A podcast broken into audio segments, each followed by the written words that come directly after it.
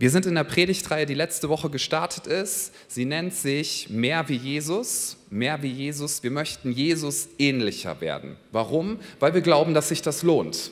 Jesus ist nur freundlich, Jesus ist pure Güte, Jesus ist Liebe, Jesus ist Hoffnung und diese Charaktereigenschaften von Jesus, die sollen in uns immer mehr sich entwickeln. Ich würde mich so sehr freuen, wenn man nach diesem Jahr über mein Leben sagen könnte, wow, Christian hat sich verändert, er wurde durch Jesus verändert, er ist freundlicher geworden, geduldiger, gütiger. Das fände ich schön und ich hoffe, du fändest das auch schön, wenn man das über dein Leben sagen könnte. Einige sitzen so, nee, auf gar keinen Fall. Ich möchte mehr eine Grumpy Cat werden. Wenn du dir das aufgeschrieben hast, dann ist meine Botschaft heute, denk doch nochmal darüber nach. Wir wollen Jesus ähnlicher werden, damit wir ihn repräsentieren können in dieser Welt.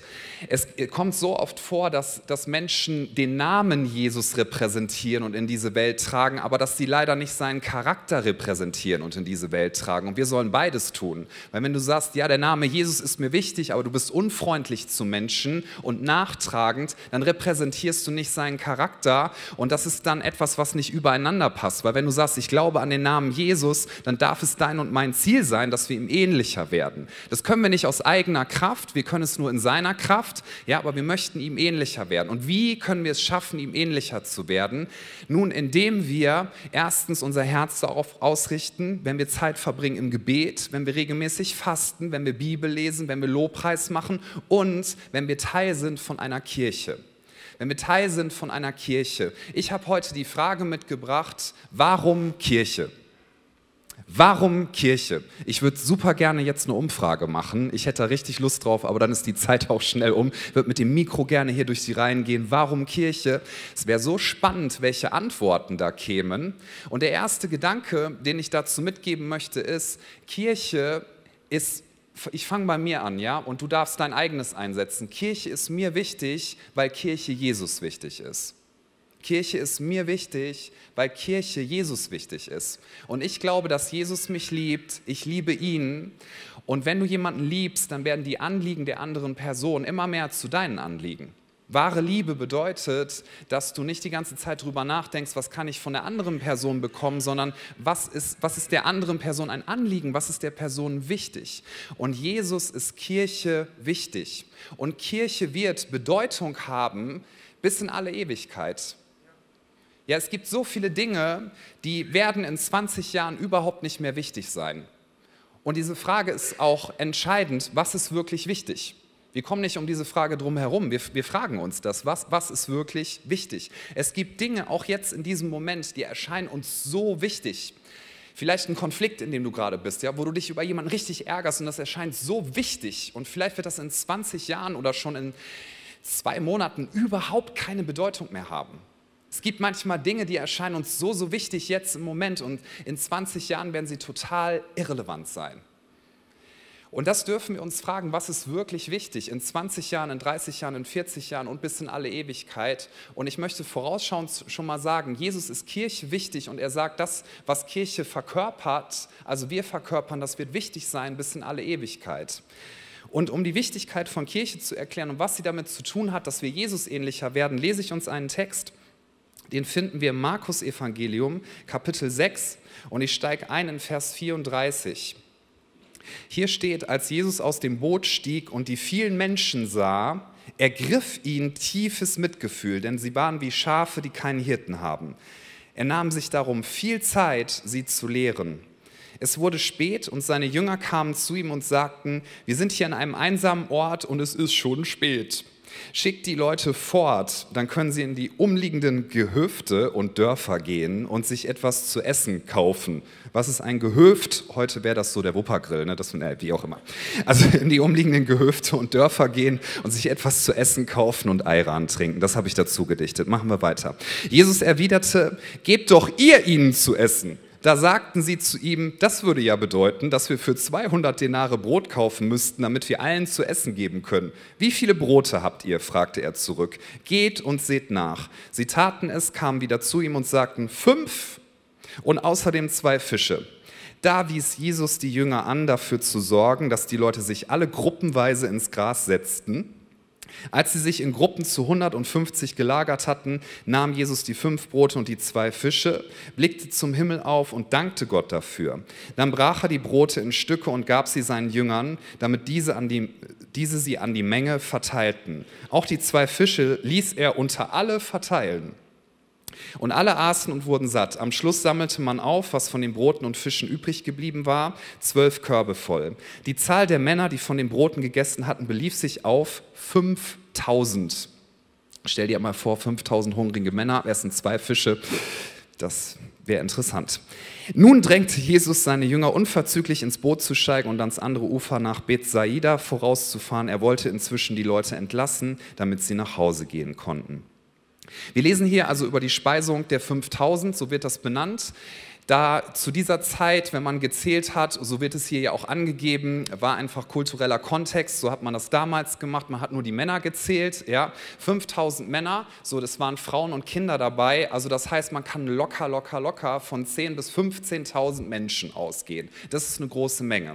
Diese Menschen, Jesus sieht sie und er steigt aus dem Boot und ich möchte diesen ersten Vers uns nochmal ganz bewusst lesen, als Jesus aus dem Boot stieg und die vielen Menschen sah, die vielen Menschen sah, ergriff ihn tiefes Mitgefühl. Und diese Betonung möchte ich auch über diesen Text stellen und dann die Brücke auch zur Kirche schlagen, weil du dich vielleicht fragst, was hat das denn mit Kirche zu tun, Pastor? Ja, hier geht es ja um die Speisung der 5000, eine ganze Menge, weil wir können etwas lernen von dem, was Jesus gesagt hat, das ist das eine, und wir können etwas lernen von dem, was Jesus getan hat. Und hier haben wir eine Geschichte, wo wir sehen, wie Jesus handelt, und da können wir ganz, ganz viel mitnehmen. Und die Betonung in dieser Geschichte ist nicht, wow, Jesus wollte mal was Cooles tun, damit seine Jünger mal ein krasses Wunder erleben.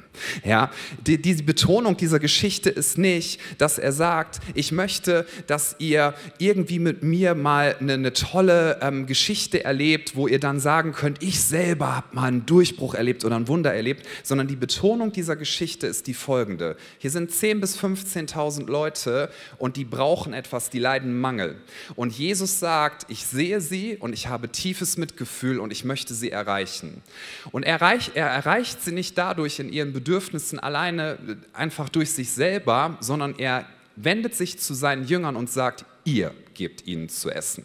Und wenn du eine Frage hast oder die Frage stellst, warum Kirche, dann möchte ich dir sagen, Kirche ist nicht einfach so eine ja, ich drücke es mal jetzt ein bisschen krass aus, okay? So eine, so eine lästige Notwendigkeit. So nach dem Motto, ich persönlich, ich habe ja Jesus angenommen und ich bin frei und ich habe Gnade und das ist doch auch alles wunderbar und toll, ja? Und natürlich geht es darum, es geht darum, dass wir dich einladen, gib dein Leben Jesus, weil du kannst den Tod selber nicht besiegen, aber er ist stärker als der Tod.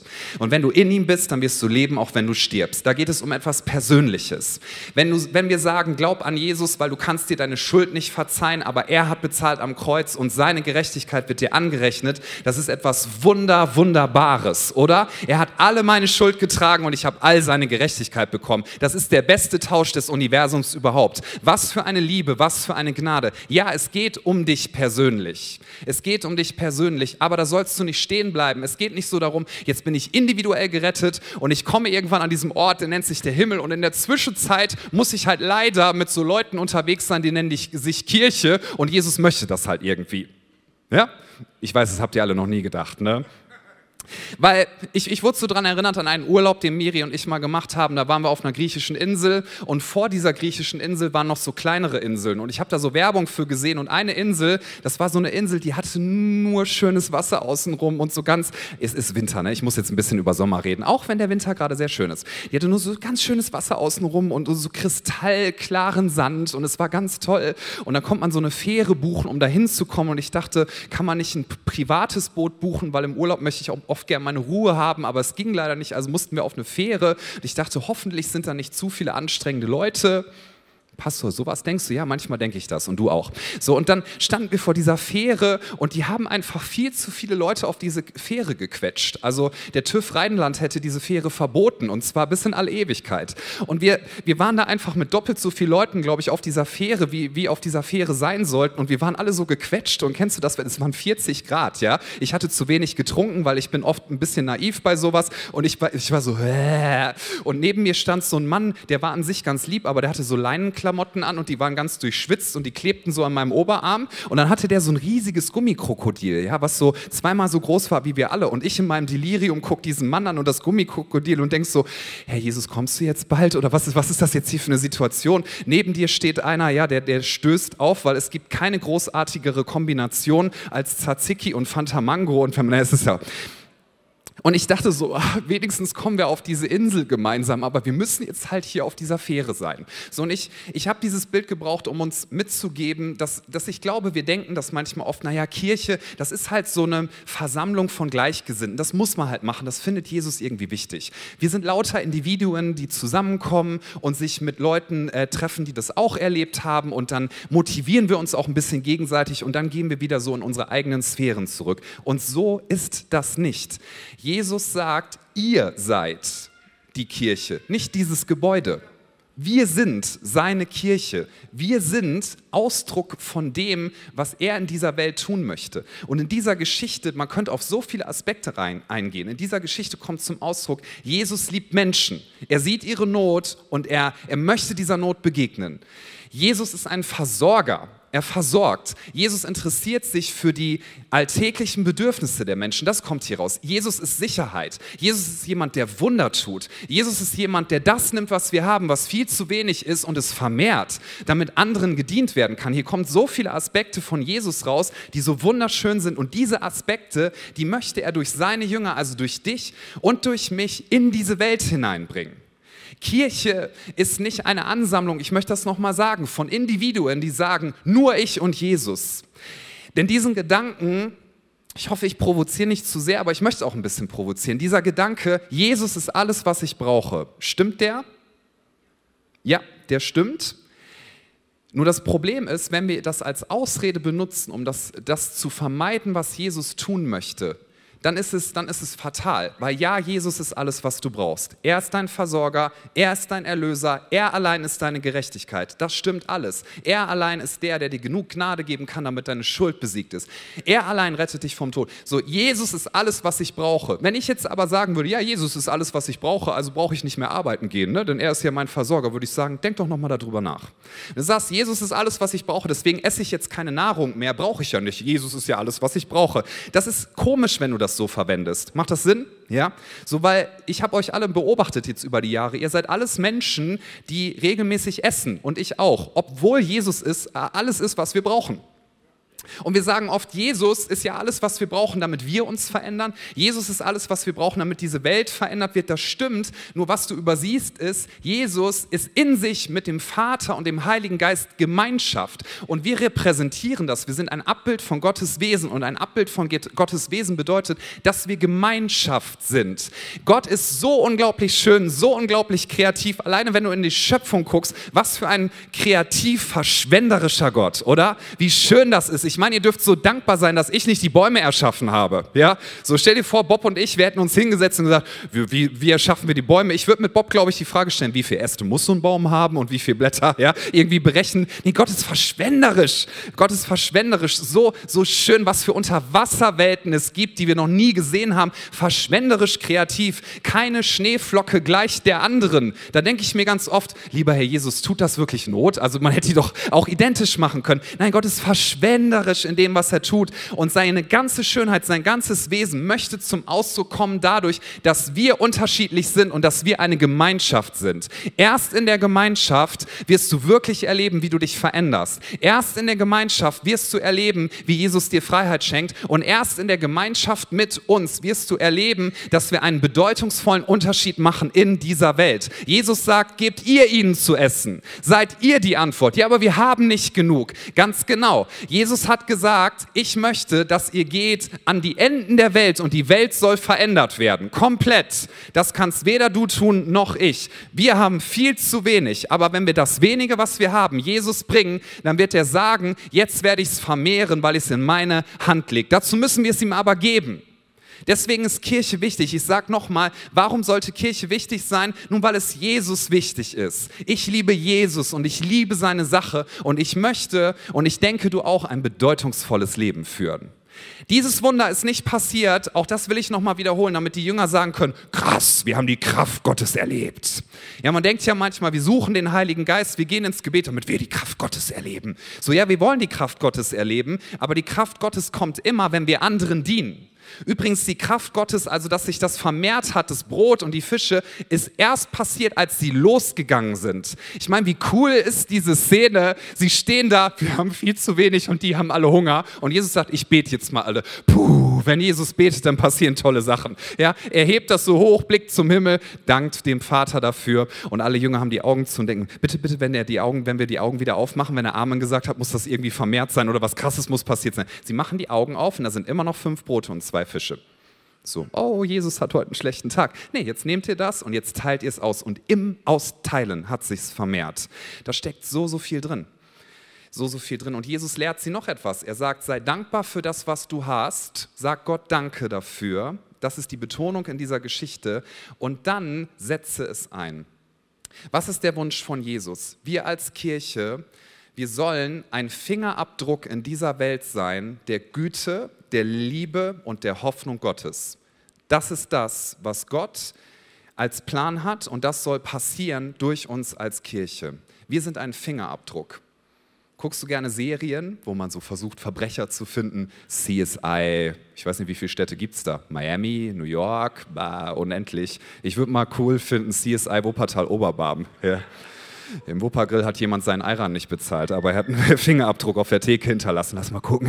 So. Ich finde das ganz faszinierend, aber in diesen Serien werden Fingerabdrücke ja immer deswegen genommen, um Verbrecher zu finden, ja? um, um Leute zu finden, die nicht Gutes getan haben. Wie wäre es, wenn wir ein Fingerabdruck sind, wo man feststellt, wenn wir diesen Fingerabdruck nachverfolgen, auf wen das hinweist, dass Leute Liebe Gottes finden und Hoffnung Gottes finden. Wir sind nicht irgendetwas, sondern das, was wir hier tun, hat Bedeutung. Ich finde es richtig richtig bahnbrechend, wie viel Verantwortung Jesus uns gibt. Ich habe da viel Respekt vor und ich möchte gerne seinem Namen Ehre machen und ich möchte so gerne, dass überall da, wo wir sind, dass man sieht, das sind nicht irgendwelche Individualisten, die zusammenkommen in ein Gebäude und sagen, das ist die Kirche, auch wenn wir das Gebäude brauchen und gut finden und dankbar dafür sind, sondern Kirche sind wir in der Ergänzung. Und zur Ergänzung habe ich auch auf dem Herzen Folgendes zu sagen. Du bist, selbst wenn du ganz fantastisch bist, ich meine, schau dir nochmal deinen Nachbarn an, ja, wie fantastisch diese Person ist, die neben dir sitzt, so hochbegabt, so mit so vielen Fähigkeiten ausgestattet. Se selbst wenn du das größte Genie auf der ganzen Welt bist, du bist in dir nicht genug, um all das zum Ausdruck zu bringen, was Gott in dieser Welt zum Ausdruck bringen möchte. Denn er ist Vielfalt in sich, er ist Gemeinschaft in sich und erst wenn wir zusammenkommen und gemeinsam dienen, wird die Welt erkennen, dass es Gott wirklich gibt, weil seine ganze Kreativität nur in unserer Vielfalt zum Ausdruck kommt. Ja, du bist super. Gott liebt dich. Ja, Jesus hat dich persönlich gerettet. Aber seine ganze Vielfalt, seine ganze Herrlichkeit kann nur zum Ausdruck kommen, wenn wir sagen, ich bleibe nicht individualistisch, ich suche nicht meine Ehre, sondern ich suche seine Ehre. Und wir kommen zusammen, um ein Fingerabdruck in dieser Welt zu sein von Gottes Gnade, Güte, Hoffnung, Barmherzigkeit. Das ist Sehnsucht. Und nein, Kirche ist kein perfekter Ort und Menschen sind nicht perfekt. Aber wie wäre es, wenn Menschen an uns sehen, der ist ganz normal, sie ist ganz normal, hat Fehler, muss Fehler auch immer wieder zugeben, aber trotzdem ist da etwas, trotzdem ungewöhnliche Großzügigkeit, ungewöhnliche Freundlichkeit, ungewöhnliche Dankbarkeit. Ich kann sagen, ich habe das erst an anderen Menschen gelernt, wie dankbar ich sein kann. Ich weiß nicht, wie es dir geht oder wie großzügig Jesus ist. Ich habe andere Christen kennengelernt, mit denen ich zusammen unterwegs bin, wo ich gedacht habe, warum sind die so großzügig? Man sollte doch mehr für sich behalten. Wo ich so dachte, nein, Moment mal, ich will darüber nachdenken und habe festgestellt, es weist mich auf die Großzügigkeit Gottes hin. Denn ich kann geben, wenn ich verstehe, dass er eine unendliche Quelle ist und dass alles von ihm kommt. Man sagt ja, das beobachtbare Universum wächst, es wird immer größer. Gott ist ein Gott, der unendlich ist in seinen Ressourcen und Möglichkeiten. Und das, was er uns gibt, das können wir geben. Die nur fünf Brote und zwei Fische, er wird es vermehren, es wird sogar noch was übrig bleiben. Es ist so schön, wenn wir verstehen, was unsere Identität ist und wenn wir es einbringen. Jesus möchte durch uns als Kirche wirken. Er wollte den Jüngern etwas beibringen. Durch euch tue ich die Wunder, wenn ihr gehorsam seid und wenn ihr mir alles gebt. Wenn sie ihm die fünf Brote und zwei Fische nicht gegeben hätten, wäre es nichts gewesen, was man hätte vermehren können. Denn wenn Jesus für unendlich steht, wenn du null mal unendlich nimmst, kommt immer noch null raus. Ja? Wenn du ihm aber was Kleines gibst und es mit ihm multiplizierst, dann sind die Möglichkeiten einfach bahnbrechend, die, die dabei rauskommen können. Wenn du sagst, ich möchte ein Christ sein, der, der alleine mit Jesus lebt und ab und zu muss ich mich halt leider mit anderen Christen zusammentun, ich möchte dir sagen ganz liebevoll, du verpasst etwas. Du verpasst den Sinn des Lebens. Verpasst den Sinn des Lebens. Du wirst gebraucht. Wenn du nicht Teil von einer Gemeinschaft bist, ja, dann wirst du nie mehr sein als der Durchschnitt deiner persönlichen Stärken und Schwächen.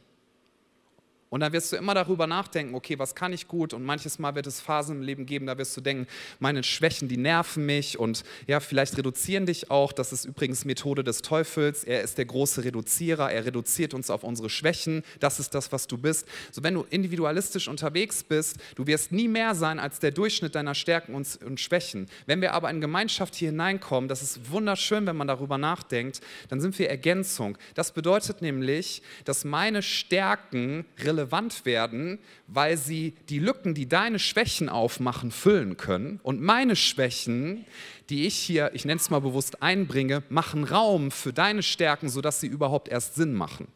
Deine Stärken werden dadurch essentiell, deine Stärken werden dadurch relevant. Und wir Menschen, das ist ein Ausdruck von Sünde, also Zielverfehlung. Wir gucken dann darauf, wieso bist du so und wieso kannst du das nicht, anstatt zu schauen, was ist mein Beitrag, den ich geben kann und wo muss ich gar nicht anders werden, wo machen meine Schwächen eine Lücke auf, damit andere in diese Lücke mit ihren Stärken hineingehen. Weil wenn du alles könntest, ja, das Leben wäre so trist. Warum? Weil die Ergänzung nicht mehr da wäre. Es ist bewusst von Gott so geschaffen, dass du nicht alles kannst und nicht alles bist und dass du Lücken aufmachst, in die andere hineingehen können. Kirche soll Fingerabdruck Gottes in dieser Welt sein. Dass wenn man diesen Fingerabdruck sieht, sagen kann, wow, hier ist Liebe, Vergebung, Gnade, Offenheit, mit Schwächen umzugehen und eine Erwartung, dass aus dem wenigen und zaghaften, was wir haben, dass wenn wir es Jesus gemeinsam geben, dass er es nimmt dass wir gemeinsam mit ihm Gott Danke sagen dafür und dass es eingesetzt wird, damit eine sterbende Welt erfährt, Jesus Christus ist wirklich real. Lasst uns als Kirche ein Beweis sein für die Liebe Gottes. Das heißt nicht, dass wir perfekt sein müssen, aber das ist die Absicht, die er hier hineingelegt hat. Und nochmal, ich, ich weiß, ich spreche heute ein bisschen deutlicher vom Teufel, weil er ist der Widersacher Gottes und er hasst Gott und er hasst seine Kinder. Und eine Sache, die er versucht immer wieder, ist dir zu sagen, guck doch mal, Kirche ist nicht perfekt. Guck doch mal, du hast eine Verletzung erlebt. Und das nimmt Jesus übrigens ernst und er möchte das heilen. Aber der Teufel wünscht sich, dass diese Verletzung sich entzündet, ja, dass er da noch so Salz in die Wunde reiben darf und dass du verbittert wirst. Aber wenn du sagst, Moment mal, das werde ich nicht mit mir machen lassen, denn ich liebe Jesus und ich weiß, Jesus liebt diese Welt und ich weiß, Jesus hat die Menge gesehen und er ist ihr begegnet, wenn du das sagst, dann wirst du sagen, weißt du was, jetzt erst recht werde ich vergeben. Jetzt erst recht werde ich sagen, ich liebe Jesus und ich liebe Menschen und ich werde meine Begabung einbringen und meine Ressourcen einbringen, denn ich wünsche mir, dass durch mein Leben und das Leben von anderen, wenn wir zusammenkommen, wir ein Fingerabdruck sind der Güte, der Barmherzigkeit, der Gnade Gottes. Ich finde das so spannend, dass Jesus ja in kleinen Zusammenhängen spricht, dass wir in eins zu eins Beziehungen sind, dass wir in kleineren Gruppen sind. Ich meine, er hat durch seine Jünger die ganze Welt verändert. Wir haben heute so viele Möglichkeiten, die die gar nicht hatten. Also wir haben Internet, wir haben Mikrofone, also schon ganz schön, dass ich hier jetzt nicht laut durch den Saal brüllen muss. Und es gibt ja auch Dinge, die sind wirklich ähm, vielleicht nicht gut daran und haben Nebeneffekte, aber wir haben heute so, so viele Möglichkeiten durch, durch alles, was so da ist. Damals, die hatten nur, und das setze ich in Anführungsstrichen, sie hatten nur Glauben, Hoffnung und Liebe.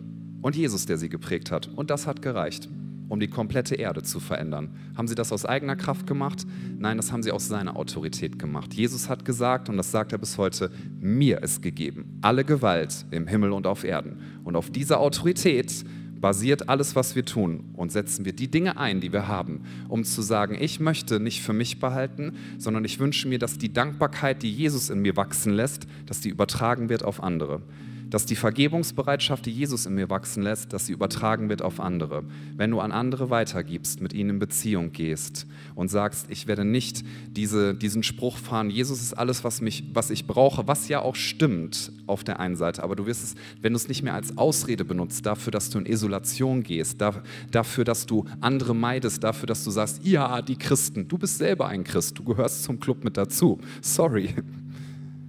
Sondern dass du sagst, Moment mal, ich möchte alles tun, was ich tun kann, damit Jesus repräsentiert wird in dieser Welt. Jesus hat gesagt, ich möchte, dass ihr bis an die Enden der Erde geht. Und übrigens die kleinste Einheit, mit der er anfängt beim Sendungsauftrag, ist eine ganze Stadt, Jerusalem. So, das heißt, das, was wir so als kleinste Einheit erreichen dürfen, hier mal vor Ort ist, wir sollen ganz Wuppertal erreichen. Ist gut, ne? Ja. Und wenn wir ganz ambitioniert sind, dann machen wir noch weiter bis an die Enden der Erde. Jesus sagt, ich denke groß und wir dürfen auch groß denken. Wie wird es groß werden, wenn wir sagen, es geht nicht um unsere Ehre, es geht nicht darum, dass wir eine Organisation bauen, sondern es geht darum, dass der Name Jesus verherrlicht wird und dass wir ein Fingerabdruck sind der Liebe Gottes, der Güte Gottes, dass er Wunder tun kann Warum Kirche ist Kirche wichtig? Ja, Kirche ist wichtig. Jesus hat sein Leben gegeben für jeden einzelnen von uns und für seine Kirche. Und er liebt sie. Sie ist seine Braut. Lass mich noch ein Beispiel verwenden. Guck mal, wenn du auf einer Hochzeit bist und der Bräutigam steht vorne, das ist ja meistens so das Klassische, und wartet ganz nervös auf die Braut. Und du denkst dir, boah, ich mag den Bräutigam, aber die Braut, ne, die kann ich voll nicht leiden. Und du sagst zum Bräutigam, hey, schöner Tag, so, ich mag einfach deine Frau nicht, ne, aber wird schon und dann kommt der Einzug, alle stehen auf und, und die Musik spielt und so, was dann immer so passiert. Und du guckst den Bräutigam an und denkst dir, den mag ich so sehr. Und dann kommt die Braut rein und alle Augen glänzen und du rufst rein, Buh! Ja, würde man dir hoffentlich sagen, hey, wollen wir mal ein Gespräch führen? Du musst ganz dringend mal in den Arm genommen werden, ja?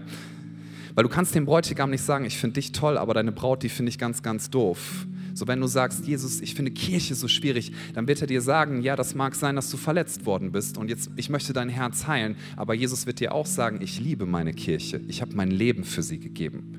Jesus verändert diese Welt durch Kirche. Guck mal, niemand würde sagen, also ich würde das zumindest nicht sagen, weil es ja auch manchmal das Argument gibt, Kirchen sollten nicht zu groß werden. Ja, Kirchen sollen klein sein und groß sein. Wir brauchen die engen Beziehungen. Aber ich wünsche mir, dass Kirche richtig groß wird. Nicht nur die Credo-Kirche, sondern generell. Warum? Ich wünsche mir auch, dass Ärzte ohne Grenzen größer wird. Weißt du warum? Weil dadurch Menschen medizinische Versorgung bekommen. Wenn du mir sagen würdest, ich hoffe, die bleiben ganz klein, ich hoffe, die werden nicht zu groß, fände ich schade. Wenn du mir sagen würdest, ja, andere Organisationen, das Rote Kreuz, ich hoffe, die werden nicht zu groß, die sollen mal ein bisschen auf dem Teppich bleiben, würde ich sagen, das ist richtig gut, wenn die sehr groß werden. Warum? Weil Menschen dadurch Hilfe bekommen. Und die Kirche sollte sehr groß werden. Warum? Weil in Jesus Annahme ist, Leben, Liebe, Vergebung. Deswegen wünschen wir uns, dass Kirche wächst. Es ist keine Organisation, auch wenn es organisatorische Strukturen gibt, sondern es ist der Fingerabdruck Gottes in dieser Welt. Ein Beweis seiner Liebe. Lass uns gemeinsam aufstehen, bitte.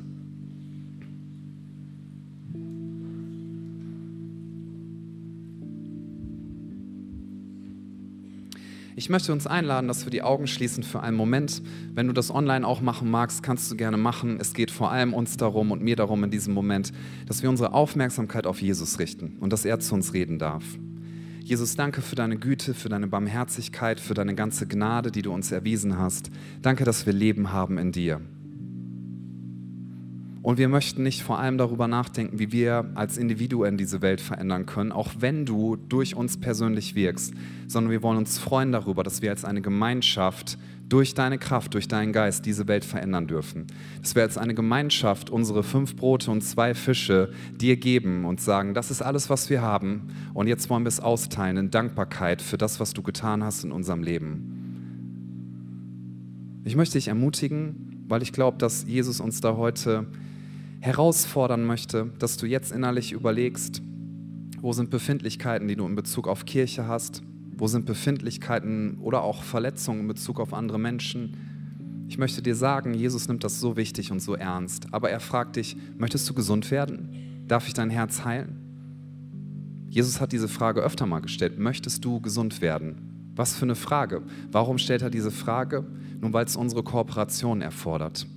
Und Jesus wir geben jetzt alle Menschen, die uns verletzt haben oder irritiert haben oder was auch immer, wir geben sie zu dir und wir vergeben in deinem Namen, weil wir haben in dir alle Vergebung. Wir sagen, unser Herz soll nicht von Bitterkeit, Frustration genervt sein, regiert werden, sondern unser Herz soll bestimmt werden von deiner Liebe, von deiner Bedeutung, die du uns gibst.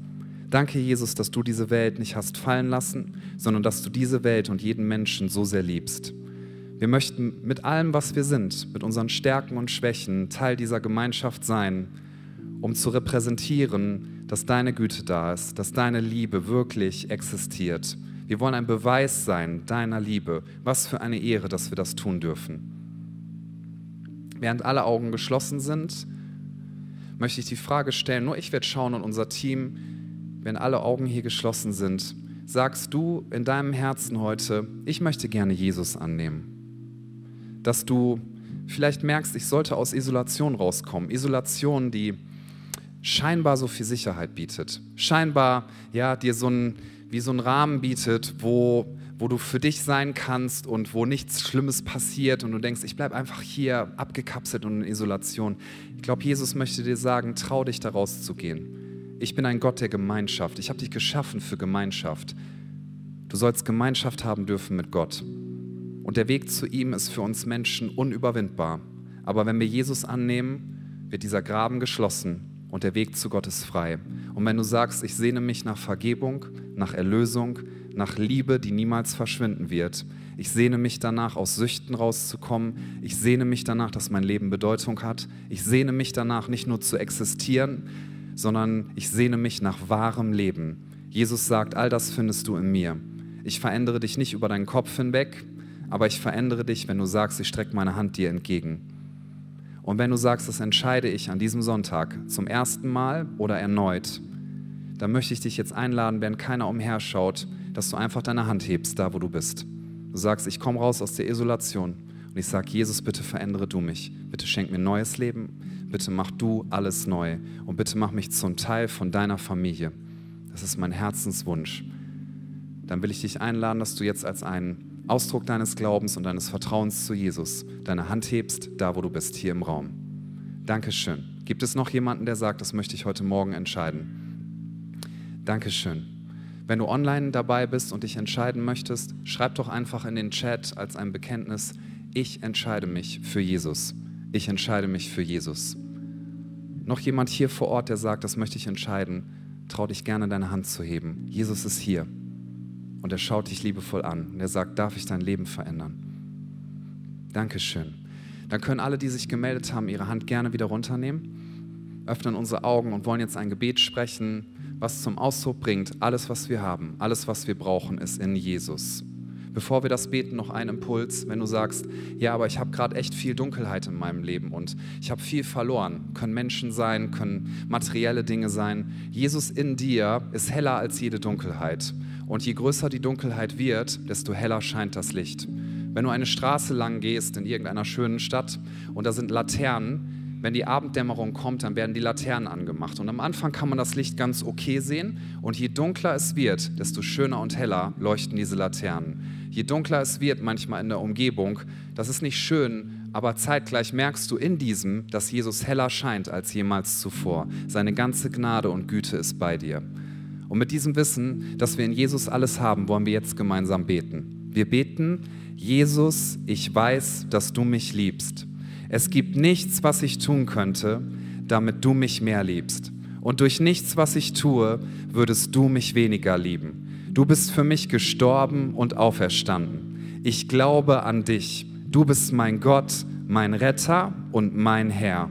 Bitte schenke mir die Vergebung meiner Schuld ich möchte als dein Kind leben und du sollst mein ganzes Leben bestimmen. Ich danke dir, dass ich durch dich wirklich frei bin und ein Leben in Ewigkeit habe. Amen. Lasst uns einen Applaus geben, um zu feiern, was Jesus tut. Und gerade auch für die Menschen, die eine Entscheidung getroffen haben. Wir werden jetzt noch in eine Lobpreiszeit gehen und während dieser Zeit darfst du sehr, sehr gerne, ich will dich so dazu einladen, da hinten hingehen. Bleib nicht alleine, Manchmal können wir uns das, was wir hören müssen, geistlich nicht selber zusprechen, sondern es ist bewusst so angelegt, dass uns jemand anderes das zuspricht, beziehungsweise uns hilft, dass wir auf Jesu Stimme hören. Und wenn du merkst, oh, ich möchte seine Stimme klarer hören oder etwas während der Predigt, während des Gottesdienstes hat bei dir angefangen, Geh doch zu jemandem hin, das sind Leute, die nehmen sich super gerne jetzt Zeit für dich und mit dir, um mit dir gemeinsam zu Jesus zu gehen und ihn zu fragen, was möchtest du heute in meinem Leben tun? Danke, Jesus. Danke, dass du hier bist. Wir wollen uns Zeit nehmen, dich anzubeten, Zeit nehmen zu genießen. Lass uns genießen, wie schön er ist, genießen, wie gütig er ist, genießen, wie groß seine Liebe ist und wie groß seine Treue ist und ihn anbeten, denn er ist es absolut wert. Amen.